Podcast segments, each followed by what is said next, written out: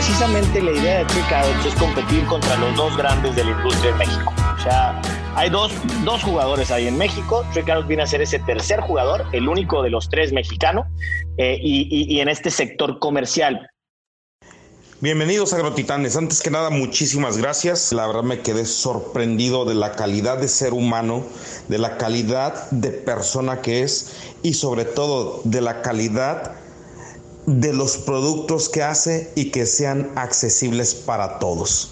Me quedé sumamente agradecido con la vida de poder tener en el programa a Germán. Quiero que este programa sea la oportunidad para tener nosotros la gran ventaja de un alimento sano para los hijos de nuestros amigos, nuestros sobrinos y sobre todo el México en general.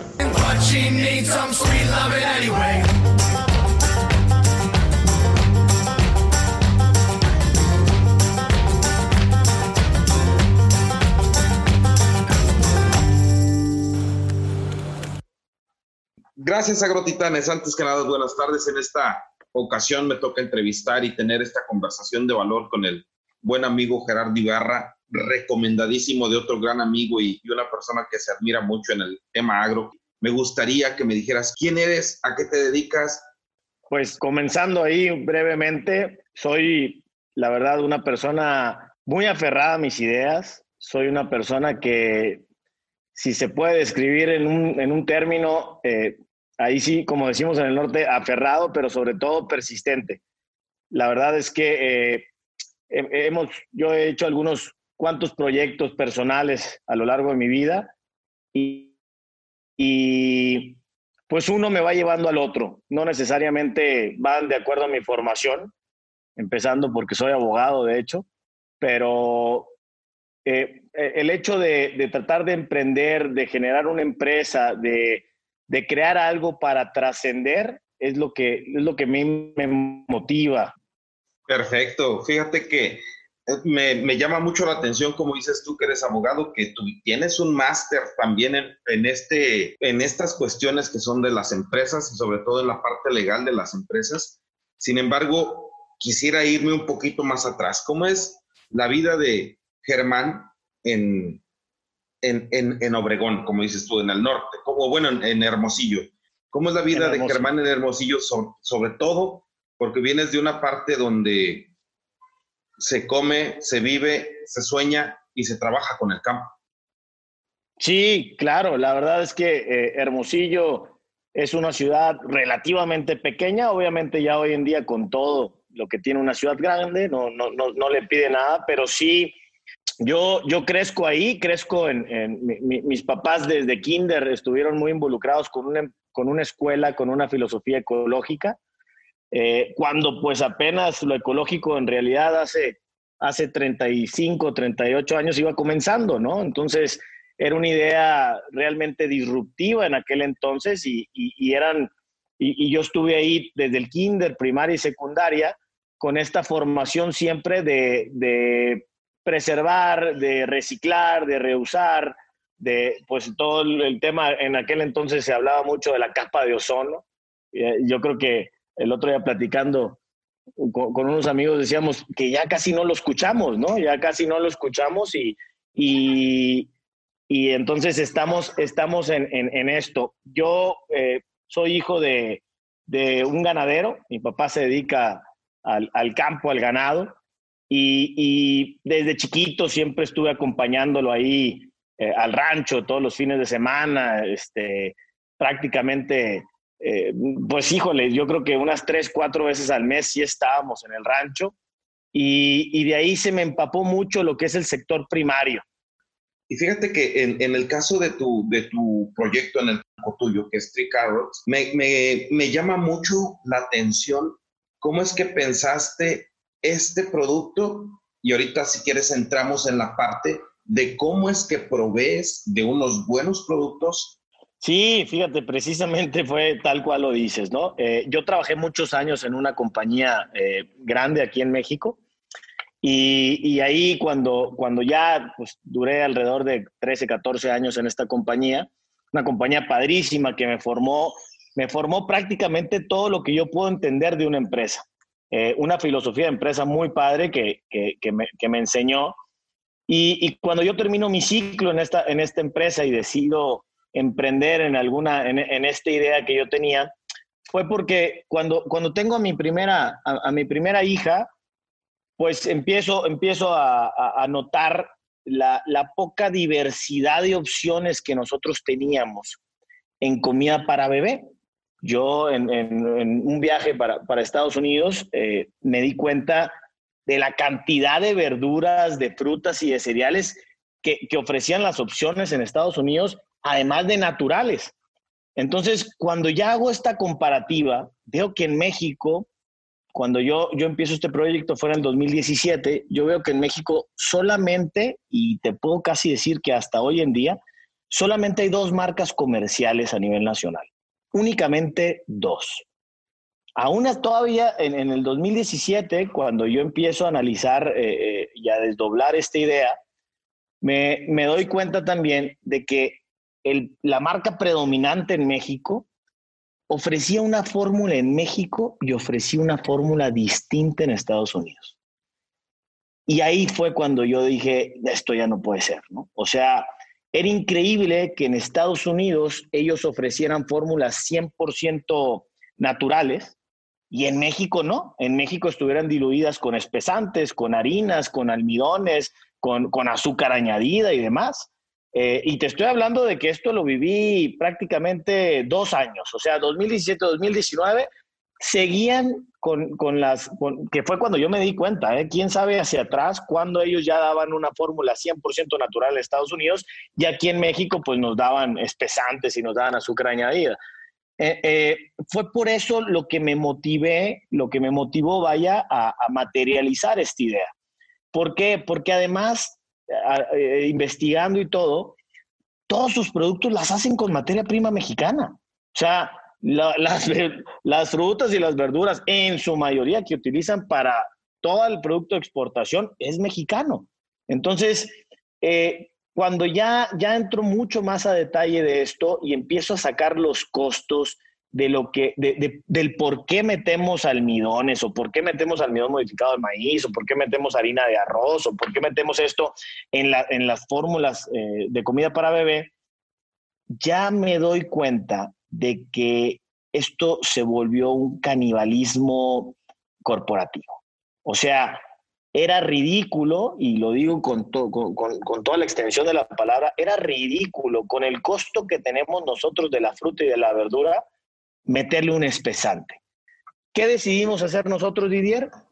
Eh, ser responsables, pero verdaderamente el sentido de responsabilidad en una empresa, es decir, no quedarte en la norma, hacer lo correcto, ¿no? No, no porque la norma te lo permita, entonces vas a hacerlo sabiendo y con toda la formación de investigación que tienes, que eso es incorrecto. Creo que las empresas tienen la obligación, Didier, hoy en día, y, ni más con los avances tecnológicos y de investigación y los recursos que tienen las empresas, de hacer lo correcto y no esperarse a que una norma se los prohíba. Hoy en día, la comida para bebé en México está regulada por la norma 131 de comida para eh, lactantes y niños de corta edad y no prohíbe el azúcar añadida. Y, ese, es, ese, es, un poco donde nos fundamos nosotros. Y, y, lo sabemos perfectamente, pero no se trata de vender. Se trata de hacer las cosas bien. Se trata de tener una responsabilidad cuando tienes el conocimiento de lo que es correcto e incorrecto. Híjole, me quedo totalmente anodado con la información que nos das y sobre todo de esa parte, de, desde los primeros alimentos estás volviendo una persona, eh, ¿cómo se pudiera decir? Adicta. La, la, azúcar es causa adicción como tal. Es causa de adicción. A los seis meses, eh, deja tú la causa de adicción, Didier. El hecho de que tú te encuentres tantas, tantas papillas, si, si no es dulce la papilla, pues no está. La verdad es que, y te lo, te lo, te lo comento porque es el ejemplo de, de, mis niños, ¿no? Yo, yo a mis niños jamás les he dado refresco. Y la niña está por cumplir seis años y hoy es día que jamás me lo ha pedido. Y así trabaja esto. Es decir, mientras no lo conozcan, no lo van a pedir. Pero si ya tenemos un paladar acostumbrado a dulce, acostumbrado a que todo, a que todo debe tener eh, pues crema, leche, dulce. pues así vamos a tener después una dieta de adulto, ¿no? Entonces yo hago siempre la comparativa y les digo, ¿cómo tomamos el café aquí en México? Pues de olla, lechoso y con churro y con, con todo, ¿no? Le echamos ahí todo. ¿Cómo se toma, por ejemplo, en otros, países como en Italia, ¿no? Se toma expreso, negro, ácido, concentrado, ¿no? O el té verde, pues se toma el té verde en Europa, se toma verde, ¿no? Sin azúcar añadida. ¿Cómo? Pues aquí intentamos ponerle leche y azúcar y cuántas de azúcar. Entonces, es un tema cultural que hay que ir, que hay que ir venciendo y que es muchísimo más fácil hacerlo con, una, con, un, con la lactación, con los primeros alimentos. Es decir, simplemente no se los presentes, suman cero. Híjole, ay Dios mío, me, me causa tanta, tanta admiración lo que estás haciendo porque es luchar contra Goliat, porque estás luchando desde un punto de vista cultural, desde un punto de vista que viene no nomás a lo mejor de, de la generación de nuestros padres, que viene de más atrás la situación de ser una tradición el comer eh, dulce, ¿no? Como tal, el tener esta, esta parte del, del, dulce en nuestra cultura, ¿no? Sin, sin este... Otra cosa que comentaste hace, hace rato, mi estimado, es que decías, el 100% de los productos verdes y más sanos se van en exportación y se queda en nosotros, en México se queda el resto, el, lo que podemos pagar. Sí, e, e, eso es definitivo. Es decir, eh, allá le llaman en el norte, e, en el sector este, de la agricultura, pues le llaman la rezaga, ¿no? ¿Qué es la rezaga? Todo lo que no puedes exportar, ¿no? Entonces, eh, eh, eh, ¿eso por qué? Pues porque, claro, el cliente más caro te lo va a pagar mejor allá. sin embargo, nosotros sí podemos exportar también producto terminado. Y era un poco lo que, lo que yo decía, bueno, tenemos la zanahoria, una zanahoria de primera, ¿no? Que puedes encontrarle en cinco pesos el kilo. Bueno, perfecto, pero cuando esa zanahoria la misma zanahoria, la mueles, la, la, coces, la empacas y la, y la envías empacada con una marca mexicana, bueno, pues esa zanahoria de 5 pesos que compraste la puedes vender en una zanahoria de 130, 150 pesos. Y ese es el, el, el, valor agregado al campo que nosotros le podríamos dar. Imagínate. Me gustaría que me explicaras cómo tomaste esos empaques, por qué haces este tipo de fórmulas que realmente son disruptivas Sí, mira, eh, eh, excelente la pregunta, porque el empaque todavía es un poco, eh, entramos en debate de, este empaque contra el cristal y tiene, tienen muchas cosas y muchos, muchas ventajas ambos, ¿no? nosotros nos, vamos por este empaque porque precisamente la idea de Tree Carrots es competir contra los dos grandes de la industria en México. O sea, hay dos, dos jugadores ahí en México. Tree Carrots viene a ser ese tercer jugador, el único de los tres mexicano. Eh, y, en este sector comercial. ¿Por qué lo, siempre que digo que es la tercera marca comercial en México, le agrego este adjetivo de comercial? Porque vamos a este sector en donde trae un costo prácticamente igual que las otras dos marcas y no necesita refrigeración. Cuando hablo de esto es que sí existen otras marcas eh, un poco eh, regionales que requieren refrigeración, pero que tienen un costo de cuatro veces el valor de este empaque, de este producto. Nosotros buscamos un producto asequible a toda la población, un producto que quien pueda comprar la marca principal pueda adquirir Three Carrots. Ese es el enfoque. Entonces es un negocio a volumen, es un negocio que está pensado para que esté presente en todo México. Y anteriormente, la década anterior, porque ni siquiera estaba, pues la lata, ¿no? Entonces, ¿qué tiene de beneficio?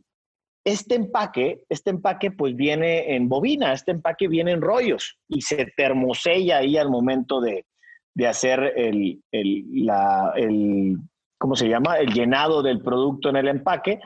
Eh, cuando se hace este llenado, luego pasa a una, a una autoclave y se, hace un esterilizado ahí, ¿no? Entonces se vuelve totalmente aséptico el producto en la línea y después con el esterilizado pues queda perfectamente libre de cualquier forma de vida, ¿no? Llámese, llámese eh, bacterias o cualquier cuestión, pues queda totalmente estéril el producto. Entonces, este empaque lo que hace es que, a, eh, a contrario del cristal o de la lata, pues si el cristal lo hacen en Monterrey o la lata lo hacen en la Ciudad de México y nosotros estamos en Guadalajara, bueno, esa lata o ese envase de cristal tienen que viajar vacíos desde Monterrey hasta Guadalajara o desde la Ciudad de México hasta, hasta Guadalajara o desde donde se hagan. Tienen que viajar vacíos y vacíos pesan y vacíos ocupan un espacio. Entonces, hay unas emisiones de CO2 ahí, una huella de carbono bastante grande en estos dos tipos de, tecnologías. Esta tecnología, que es el, el uno se lo conoce como Doi Pack o Standard Pouch, esta tecnología no, viaja. Entonces, la huella de carbono que tiene esta tecnología es prácticamente del 50% o menos, no, perdón, del 80%, o sea, es un 20% de las otras, es 80% menos. Al, al, final, este se compone de varias películas, entre ellas una de aluminio, que le da una vida de anaquel, en nuestro caso de un año, pero en algunas comidas de hasta dos o tres años. Entonces, es increíble cómo, cómo puedes tú preservar sin ningún tipo de, de, conservador una comida, llámese fresca o no, llámese cocida, preparada, lista para consumirse mucho tiempo sin necesidad de refrigeración. Y el otro punto, sobre todo el que más nos atañe a nosotros, es que eh, este stand-up pouch es un, es un tema muy increíble, vaya, para los papás y las mamás que trabajamos. ¿Por qué? Porque nosotros lo que queremos enseñar es que, claro, nunca vamos a estar por sobre las cosas hechas en casa, ¿no? Yo soy amante de la cocina y a mí me encanta estar en casa. Pero fuera de hacerlo tú o, o de que lo preparen en casa, esto es prácticamente lo mismo. Es exactamente lo mismo, ¿no? Porque al final se cose, se empaca, se cierra y se acabó. No hay más, no hay, eh, ningún tipo de, conservador, ningún tipo de agregado externo a lo que le fuéramos a, poner nosotros en casa. Entonces, ese es el primero. Y el segundo es que este pouch, cuando el bebé ya tiene ocho meses, es un producto que ya él mismo lo toma con las manos y lo sorbe como, como, como ya traen esta parte natural de, de amamantar, tienen esto, el, bebé, nosotros todos de pequeños ya, ya sabíamos succionar. En cuanto le pones un popote al niño, lo primero que hace es succionar. Entonces, se, se, vaya, se alimentan solos, ¿no? Entonces es muy cómodo para cuando viajas, para cuando vas en el coche, va inquieto el niño, le entregas esto y el niño solo se lo, se lo empieza a comer, se entretiene y bueno, la mamá o el papá puede seguir con, con, manejando o puede estar con el carrito, puede estar en una reunión y no necesita de ambas manos, como es el caso de un frasco, que requiere del frasco, requiere de la cuchara y es muy común que el niño pues mueva la cuchara y empiece el embarradero. Esto pues te evita prácticamente todos, todos esos incidentes y al final del día para los papás y las mamás que trabajamos, híjole, pues es un peso encima, o sea, nos da más tiempo de calidad con nuestros hijos, ¿no? Entonces cuando tenemos poco tiempo, pues en vez de dedicarlo a una cocinada, pues podemos dedicarlo precisamente a, convivir, a estar con ellos, a darles de comer con más paciencia y no tener tanta presión. Perfecto. Pudiéramos decir que le da su chupón nutritivo.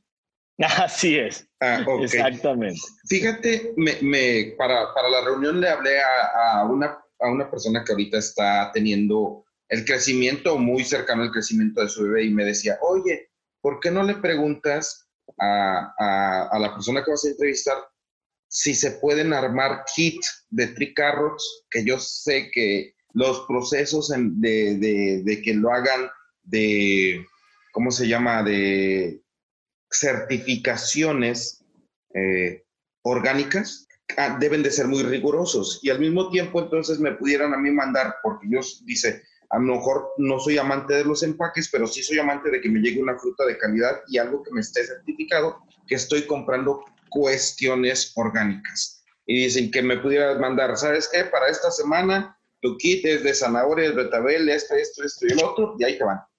¿No crees que sería bueno esa, esa parte? Y de ahí mi pregunta es decirte, ¿cómo certificas que los productos que tú procesas para las papillas son realmente orgánicos? Perfecto, mira, qué, buenas preguntas. Eh, vamos, vamos a aclarar una parte aquí con Tree Carrots, ¿no? Tree Carrots es natural, pero no es orgánico. Es decir, no es eh, eh, los, ingredientes que utilizamos en esta línea no son orgánicos, son totalmente natural, libres de pesticidas y demás, pero no son certificados orgánicos. Algunos ingredientes que utilizamos sí, sea, el kale, el, brócoli, algunas legumbres, casi todas estas nos las da una planta eh, que, nos, que nos envíe el producto con certificado orgánico. Pero, por ejemplo, la avena, por ejemplo, lo que es el, el camote, lo que es el mango, son productos que si fuesen orgánicos nos elevaran mucho el precio. Entonces, primero, hay una línea orgánica ya desarrollada para Tree ya está la imagen, ya está todo.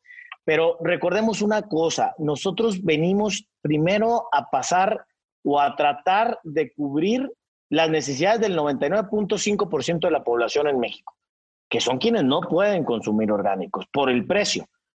Pero que deben de consumir naturales.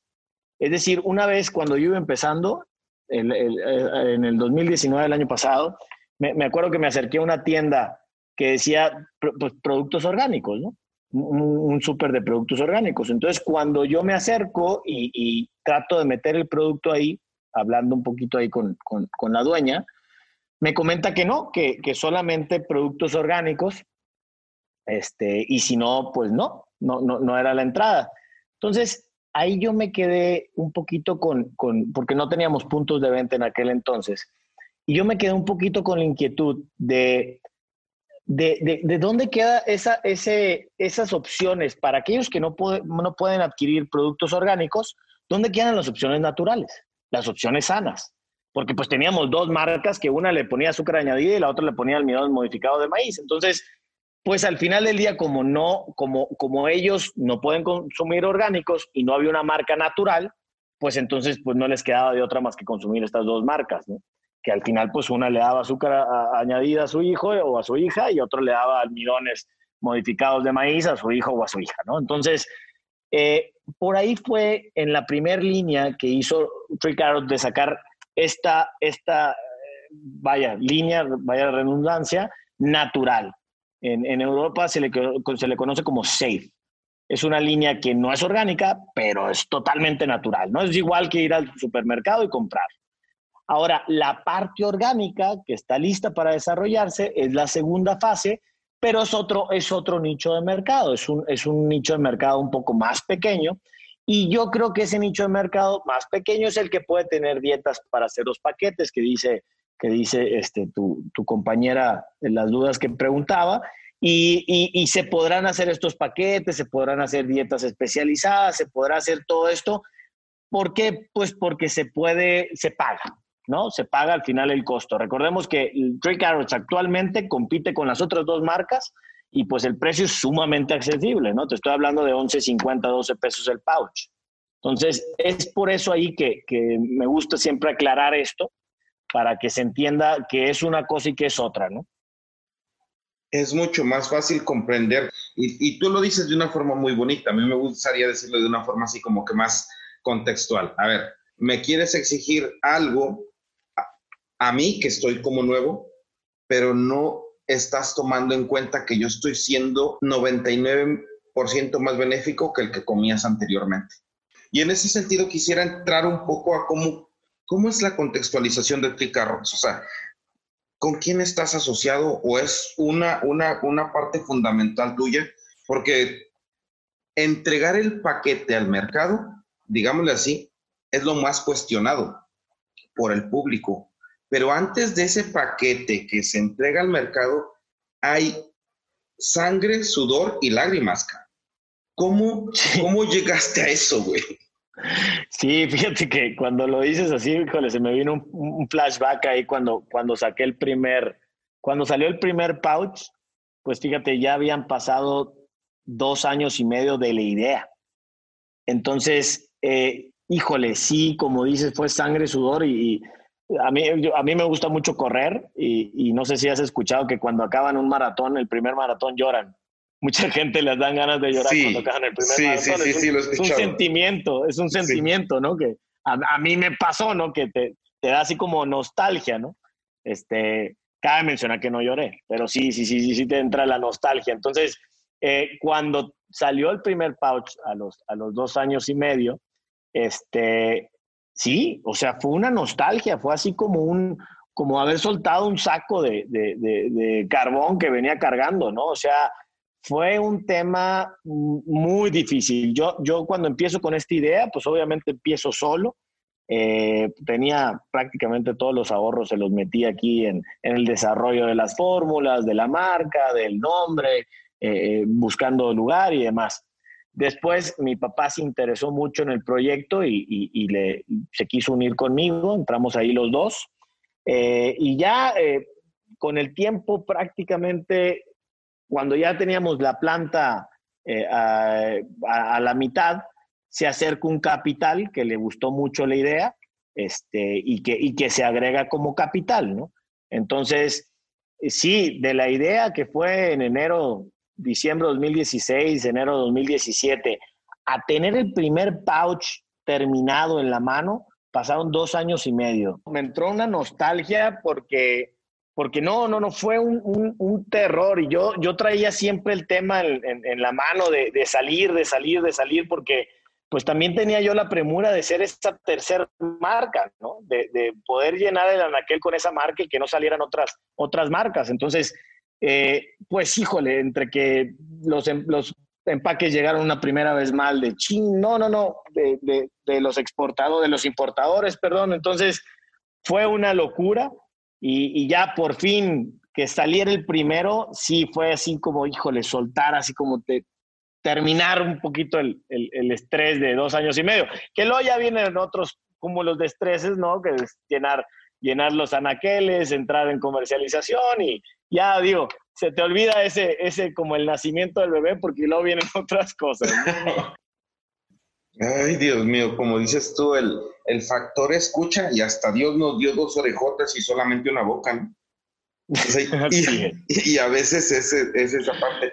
Qué bonito que lo dices así y reconoces tanto a tu papá. Yo también reconozco mucho a mi papá con la trascendencia profesional como agrónomo, pero realmente también mi madre, que fue una mujer que también me, admiro, quiero, amo con todo mi corazón y que a final de cuentas fue parte fundamental de mi información. En este caso, ¿cómo te han ayudado las mujeres, mi estimado? Porque al estar casado, güey, al estar en una empresa, al estar emprendiendo, ahí te quiero escuchar, güey, con las primeras historias de tu señora que te puede decir. El dicho dice que cuando el dinero se va por la puerta, el, el amor se va por la ventana. Y normalmente en el empresario y en el emprendedor, güey, híjole, los primeros meses, los primeros años son realmente de pasar, de pasar aceite. Sí, no, terrible, sí, totalmente. Eh, mira, yo, yo dos grandes mujeres en mi vida, eh, mi mamá, la primera, claro, y de ahí saco, híjole, mira, saco, saco la bondad, saco la honestidad, saco el, la integridad y, la verdad, los dos ejemplos, ¿eh? tanto mi mamá como mi papá, sumamente trabajadores. Todavía mi mamá sigue haciendo mil cosas, no, no la tengo quieta nunca. Y, y, mi papá igual, ¿no? Entonces, ahí mi mamá, de verdad, desde su trinchera, desde su nicho, muy chambeadora, alguien con, mucho empuje, con mucha energía. Eso, eso sí, no sé si sea formado o, sea de herencia, pero mucha chispa, mucha energía y, nunca quieta, ¿no? Entonces, pues todo eso me lo pegó, ¿no? Entonces, y siempre, siempre, siempre agarrándome y amarrándome con los pies en la tierra, siempre recordándome quién soy, de dónde vengo y, que no se nos olvide esa parte que a mí se me hace totalmente importante, ¿no? Y la, la otra mujer, pues mi esposa, Noemí, que, que toda la paciencia del mundo, tú bien lo dices, y, un, un, gran apoyo, ¿eh? ¿eh? también muy trabajadora, eh, nosotros tenemos eh, otra empresa, una empresa eh, este, prácticamente del ramo de la construcción, que fue, que como todos saben, es un, es un ramo pues muy, donde predominan mucho el, el, sexo masculino, ¿no? Y, y, Noemí, que yo le he tenido toda la fe del mundo, la ha sacado adelante sola porque pues yo ya, ya tengo los prácticamente los dos pies en Three Carrots, ¿no? Y, y de una manera increíble, ¿no? Entonces, eh, y, sobre todo, además de eso, eh, un, un, apoyo siempre, porque tú sabes, emprender es incierto emprender, es, es, es ir caminando en un túnel que se va iluminando pues cada 10 pasos, pero hay 8 pasos ahí que no tienen ni idea si hay luz o no hay luz. Y la verdad es que ella siempre, siempre me señala o siempre me motiva o siempre me recuerda hacia dónde vamos y que sigamos. O sea, de verdad creo que una empresa, una empresa o un emprendimiento difícilmente lo hace solo. Necesitas o ya sea un socio o sea una persona que siempre te esté empujando porque, porque híjole, por más aferrado, por más, este, eh, ¿cómo se llama?, perseverante que seas, pues siempre cruza por tu cabeza tirar la toalla, ¿no? Entonces, estaríamos hablando de, pues más, no estaríamos hablando, ¿no? sí, realmente, realmente es, es, es, es, este, por eso dicen que hay pocos empresarios y hay muchos empleados. Así es. Sí, porque realmente eh, el, generar esta parte sí es algo claro y sobre todo también que la parte del equipo es algo muy fundamental. Ahorita tú lo hablabas de que fundan, fundando la hiciste tú por medio de tu padre, una, un capital financiero y tú echando a andar la idea, pero al final de cuentas la parte del equipo, ¿cómo la, cómo la obtienes? ¿Cómo la tamizas? Porque esto es algo que debe de ser estresante, y tú lo dices mucho, en la parte del proceso de la fábrica, porque la venta, la venta es una, la venta yo digo es algo que a los que nos gusta tener emociones muy a flor de piel nos gustan las ventas, porque la venta es una emoción casi cada hora, casi cada 10 minutos, porque a final de cuentas manejas, tienes que estar metido en las emociones para generar resultados en, en las ventas. Y en este caso de la parte del proceso, pues sí, necesitas gente mucho más estructurada. ¿Cómo haces ese mix, güey? Porque eso no debe ser más muy fácil y no sé cómo te, cómo lo logras teniendo eh, un, un potencial de empresa tan grande. Sí, no, totalmente. O sea, eh, nosotros no somos nada sin el equipo, ¿no? Eh, todo, todo va, va surgiendo desde quien diseñó el logo, desde se te puede, digo, se nos ocurrió el nombre, pero el logo, el, empaque, eh, lo que transmite, todo eso, pues lo, hay un diseñador, hay, hay personas que, que, son parte del equipo que, que te llevan a, a, la empresa. O sea, una empresa precisamente es, es, es eso, es un equipo de trabajo que llega a, ciertas metas, a ciertos fines, trabajando y, como un engranaje perfecto, ¿no? Entonces, sí es importante a mí yo creo que, y si tú lo comentas muy bien, Didier, el tema de la venta es un tema, es un tema, híjole, sí, muy, como de pasión, ¿no? Y precisamente pasión, eh, etimológicamente hablando, pues es sufrir. O sea, acuérdate que la, pasión es ese gozo, pero también ese sufrimiento, ¿no? Entonces, este, ahí en, en, ese, en ese sentido, yo siempre me rodeo, fíjate que cuando hago yo las entrevistas que me toca a mí, la, pues toda la primera línea, entrevistarla que va a ser el equipo, el equipo de primer reporte ahí, eso es importante siempre y siempre lo digo. Obviamente están las, las aptitudes, todo el conocimiento, todo esto que, que lo hace una formación, ¿no? Pero yo me fijo un, yo creo que te puedo decir que casi, casi 80-20 en la actitud, Es decir, si tienes la actitud, si tienes las ganas, lo demás viene, pues lo demás viene por añadiduría. O sea, es obvio que va a salir las cosas. Eh, si ya traen la formación, si terminaron la carrera, si ves que vienen o, o, lo que hayan estudiado o lo que hayan trabajado en su vida, sabes que hay los conocimientos. Pero todo, todo es tan cambiante. Todo esto, yo difícilmente encuentro gente que venga de la formación que yo necesito, o sea, que venga de Oye, sí, no, yo trabajé en una planta de comida para ver, pues, cuáles, ¿no? O sea, no es como que me los pueda encontrar así, no es como una, como una carpintería, ¿no? Entonces, sí, sí creo yo que todo tiene que ver con las ganas y con comprar el proyecto. Es decir, yo, eh, eh, eh, vaya, siempre pensamos en la empresa de una forma en la que si se da, si llegamos, si alcanzamos, es para todos. O sea, aquí hay un, crecimiento para todos, que crezca la empresa, pero que crezcan las personas también. Entonces, es importantísimo y eso es lo que ahorita ya volvemos a caer en el tema de compartir. Si todos le dimos, pues que nos dé a todos, que nos regrese a todos. Y no hay mejor eh, tema como, como eso, ¿no? Como estar agradecido. Yo estoy muy agradecido con la empresa donde estuve, sumamente agradecido. Y ese agradecimiento es lo que le aprendí a una empresa que me dio. Claro, le di, pero también me dio. Y me dio con manos llenas. Entonces es importante, creo yo, mantener eso para que entonces le debamos, o sea, esa, esa gratitud a, a la empresa, a ese ente del cual todos formamos parte. Perfecto. Mi estimado Germán, si hoy te hicieran tu, biografía de vida, tu biografía, ¿cómo, con qué frase empezaría? Ah, qué buena pregunta, qué buena pregunta.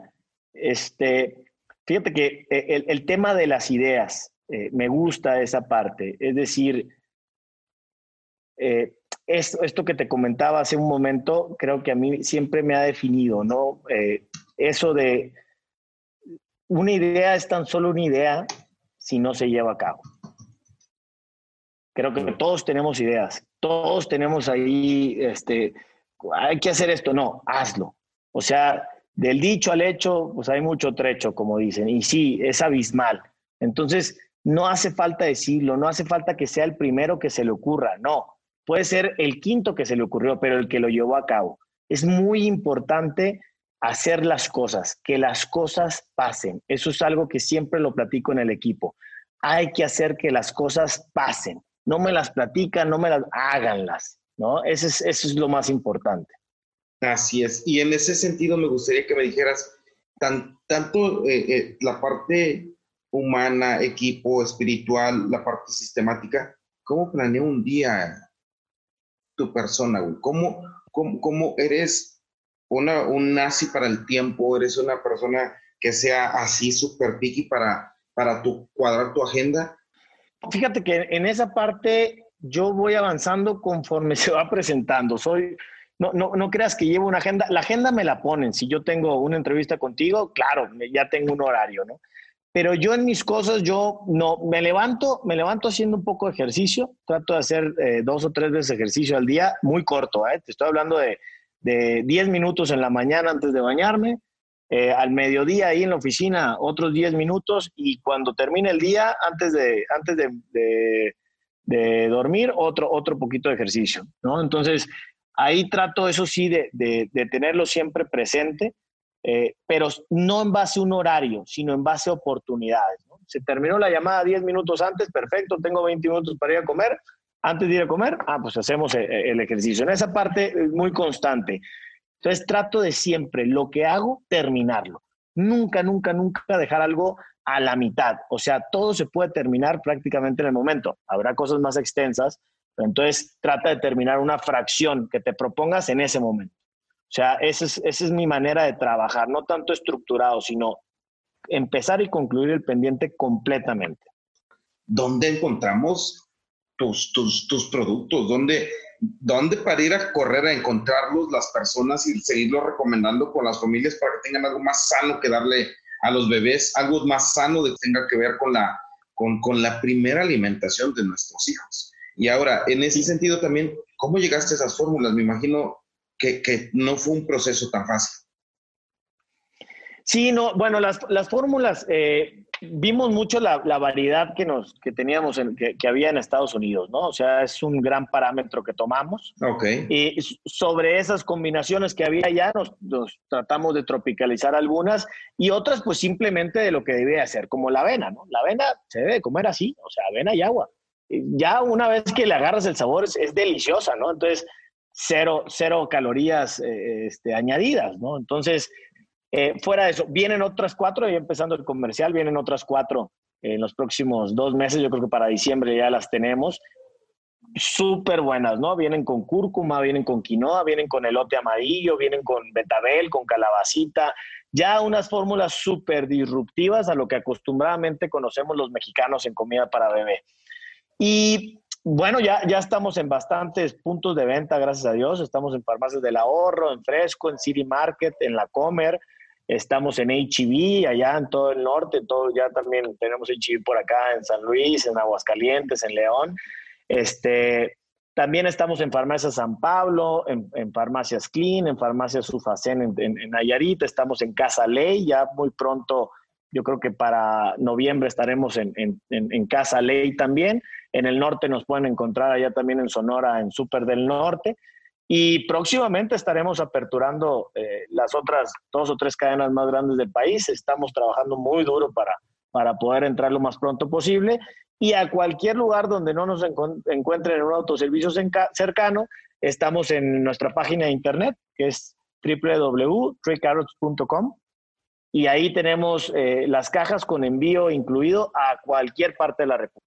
La verdad que agradezco infinitamente lo que has compartido eres un verdadero agrotitán, estás generando, y como dices tú, tienes esa flor de piel y tienes muy claro que el ayudar se ayuda con el ejemplo, se ayuda con el dinero y también se ayuda con las ideas y también se lo ayuda con los procesos. Y eso me queda muy claro de tu, de tu filosofía de vida y la, la, verdad lo agradezco. Agradezco mucho al David que nos, que nos mantuvo en contacto contigo. Como dicen, hay que ser muy orgullosos de lo que hacemos y sobre todo muy conscientes de lo que consumimos.